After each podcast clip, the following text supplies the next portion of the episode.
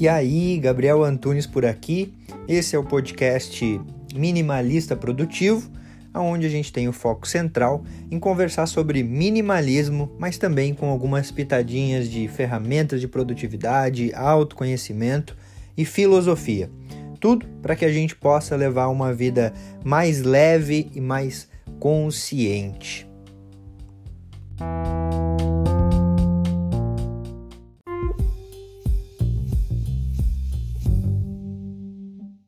Você tem a sensação de que o teu dinheiro tá indo e você não tá nem vendo para onde ele tá indo? Até você tem uma grana que está sobrando, de alguma forma você ainda está gastando mais do que você deveria. Hoje a gente vai conhecer 12 hábitos que estão sugando a nossa grana sem a gente nem perceber. Tenho certeza que se eu comprar aquilo ali, quando eu chegar lá, todo mundo vai me respeitar. Todo mundo vai ver que eu venci, todo mundo vai saber que eu tenho condições de ter isso.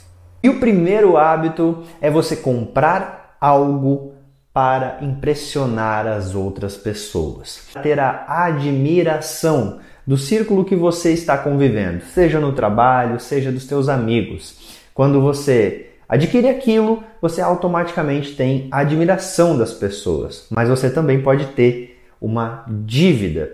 E isso possivelmente está atrapalhando o teu desenvolvimento financeiro. E compras desse tipo é você comprar um carro que está acima daquilo que você pode comprar, justamente para obter, mesmo que inconscientemente, a admiração das pessoas que estão ao teu redor. Por isso que eu te pergunto, o que vem fazendo você tomar a decisão de compra. Você está comprando para também obter a admiração das pessoas que estão ao teu redor?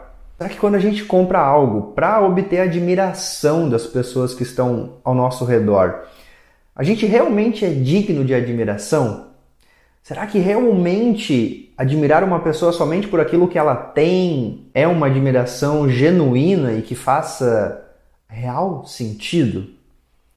Fica esse questionamento. E o segundo hábito de consumo é você assinar um monte de plataforma de streamings. Porque às vezes você viu um ou dois filmes ou séries que você gostaria de ver que estão naquela plataforma. Mas aí você assina, você não cancela mais a assinatura e você fica pagando 20 reais numa, 30 reais em outra, 29,90 em outra. Na soma de tudo, você está desembolsando aí 200, 300 reais por mês sem nem perceber. Ah, mas é que o dia foi tão difícil, né? Pedir só um lanchinho, não faz mal para ninguém. E o terceiro hábito de consumo é você pedir lanches durante a semana. Quando eu estou falando de lanche, de pedido de lanche, eu não estou falando que você não tem ou que você tem que pedir. Cada um vai escolher e vai optar por aquilo que faz mais sentido para si. Mas no meu ponto de vista e para nossa realidade aqui, minha e da Dani, a gente prefere simplesmente ter uma alimentação organizada durante a semana para ir no final de semana a gente ter a nossa recompensa, ou seja, a gente poder pedir um lanche, sair para jantar, comer uma comida diferente e aquilo automaticamente se tornar algo que vira quase que como uma meta para nós durante a semana. Se a gente pede mais durante a semana, aquilo deixa de ser uma recompensa e passa a ser algo trivial dentro do nosso dia a dia. Vira algo banal. E aí, tá fazendo sentido para você o vídeo até agora? Se tiver e você gosta de assuntos como esse, não deixa de compartilhar esse vídeo com alguém que você acha que esse vídeo possa ser relevante e também não esquece de deixar o like e se inscrever no canal se você ainda não é inscrito. E aliás, se você chegar até o final do vídeo, você vai ter uma recompensa, porque eu vou te deixar o 13 terceiro hábito de consumo. Talvez esse hábito seja o hábito que você mais está fazendo sem perceber mas está também sugando a tua grana. E agora vamos lá para o quarto hábito de consumo. Ah, sim, pode passar no cartão aí. Uhum. Sim, sim, vai ser no cartão. Sim, uhum, vai ser no cartão. Pode passar. Sim, sim, vai ser no cartão. Pode passar. Uhum. Usar o cartão de crédito de forma desenfreada. Com o aumento da tecnologia e a evolução da tecnologia, a vinda do cartão de crédito, do Pix, fizeram com que a gente basicamente tirasse o dinheiro físico do nosso dia a dia. Mas com isso também fez com que a gente tirasse a percepção de ter que gastar esse dinheiro, de ter que dar o dinheiro em troca de alguma coisa. Porque o dinheiro você tem que tirar e dar o dinheiro e vai sair com a compra que você teve. Agora o cartão, você passa o cartão e você coloca ele na tua carteira novamente. Então esse sentimento de perda, digamos assim, diminuiu. E automaticamente também diminuiu essa percepção do quanto a gente está gastando por mês. Se você gasta em dinheiro de papel e você vai chegando ali na reta final do mês, você começa a ver que tem pouco dinheiro e o negócio está diminuindo, você vai reduzindo, você vai freando. Agora, se você tem o cartão, é muito mais fácil você simplesmente ir gastando e não perceber que você está gastando mais do que você deveria gastar. E o próximo hábito está completamente ligado com isso. Porque se o quarto hábito é você gastar com o cartão desenfreadamente, o quinto é você ter um custo de vida mais alto do que aquilo que você ganha. Provavelmente por causa do quarto hábito de consumo.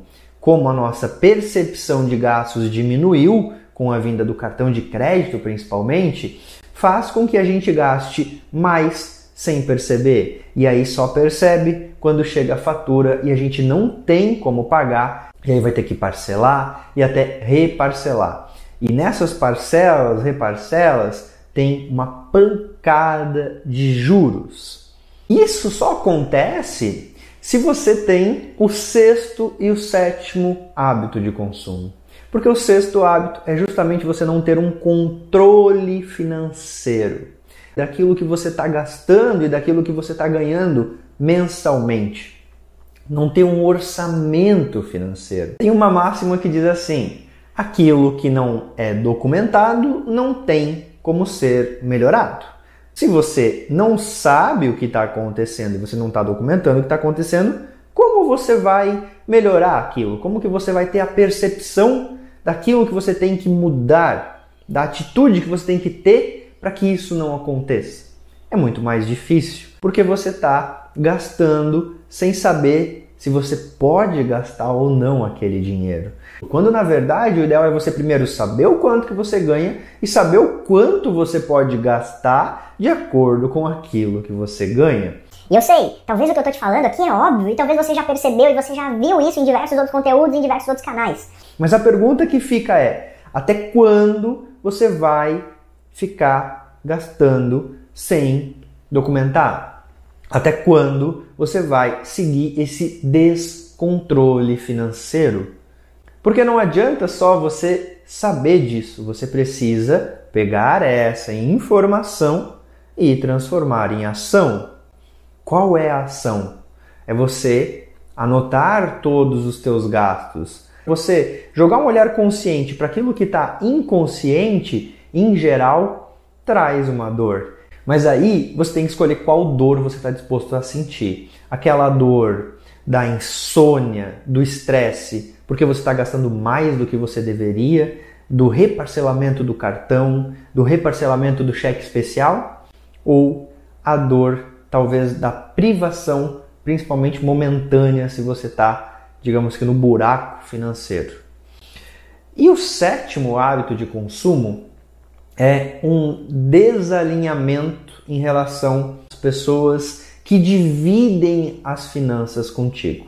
Se você tem que controlar as suas finanças sozinho, é mais fácil, porque isso depende só de você, só daquilo que está ao teu alcance. Agora, quando existe uma segunda, terceira, quarta pessoa em relação às finanças, isso torna mais desafiador e um desalinhamento em relação ao orçamento financeiro com as pessoas que fazem parte da tua vida financeira é também um hábito de consumo muito prejudicial.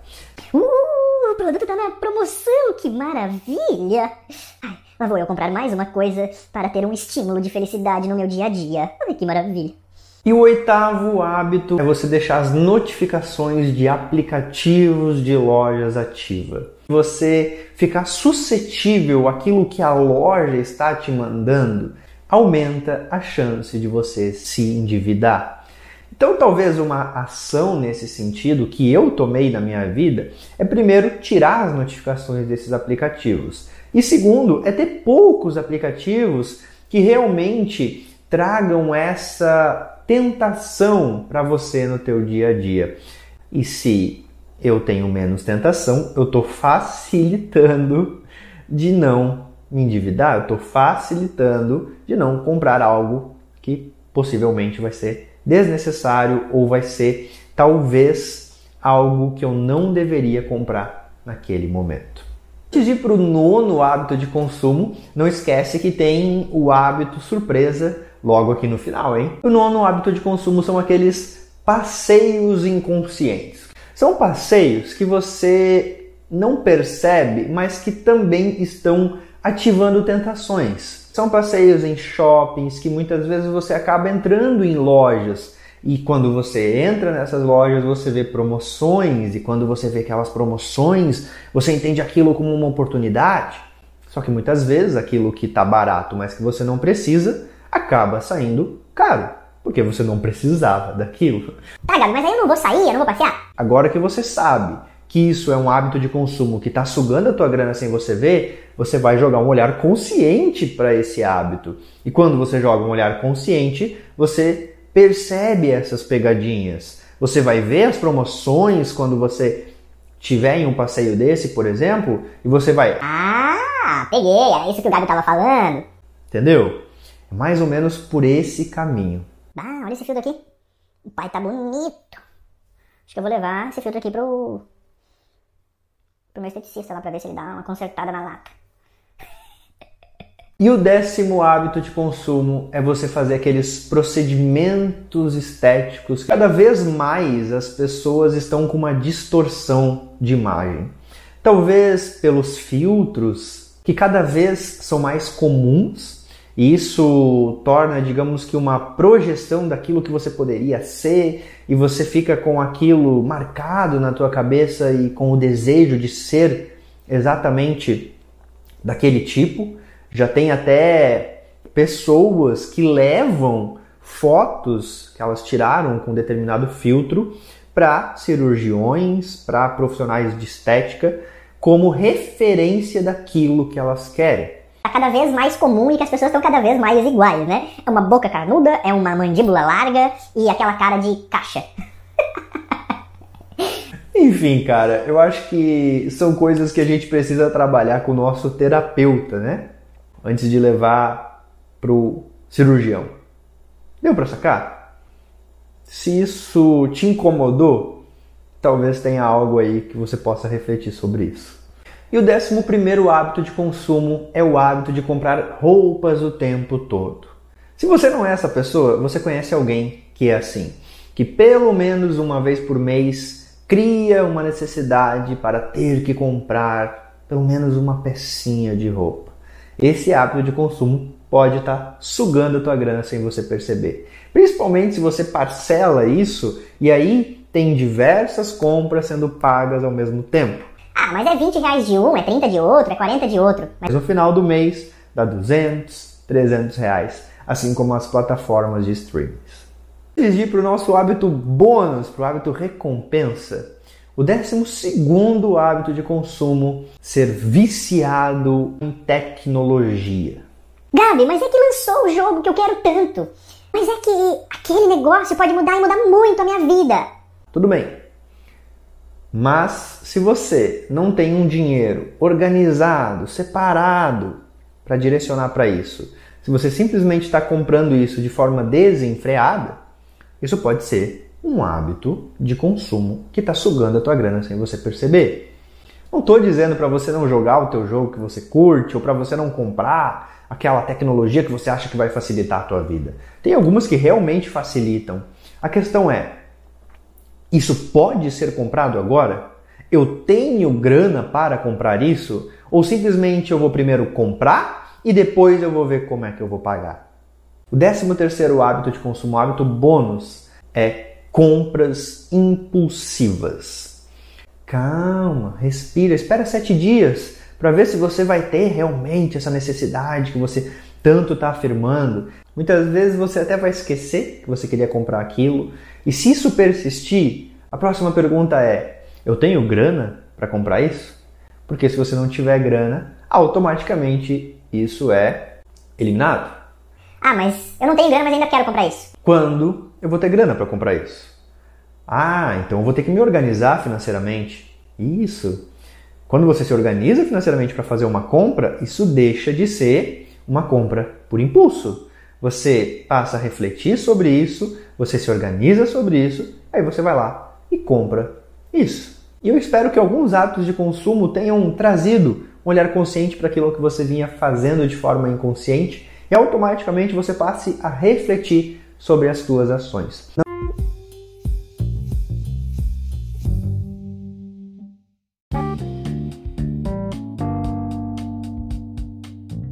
Fez sentido para você esse episódio? Eu espero de verdade que tenha contribuído para a tua jornada.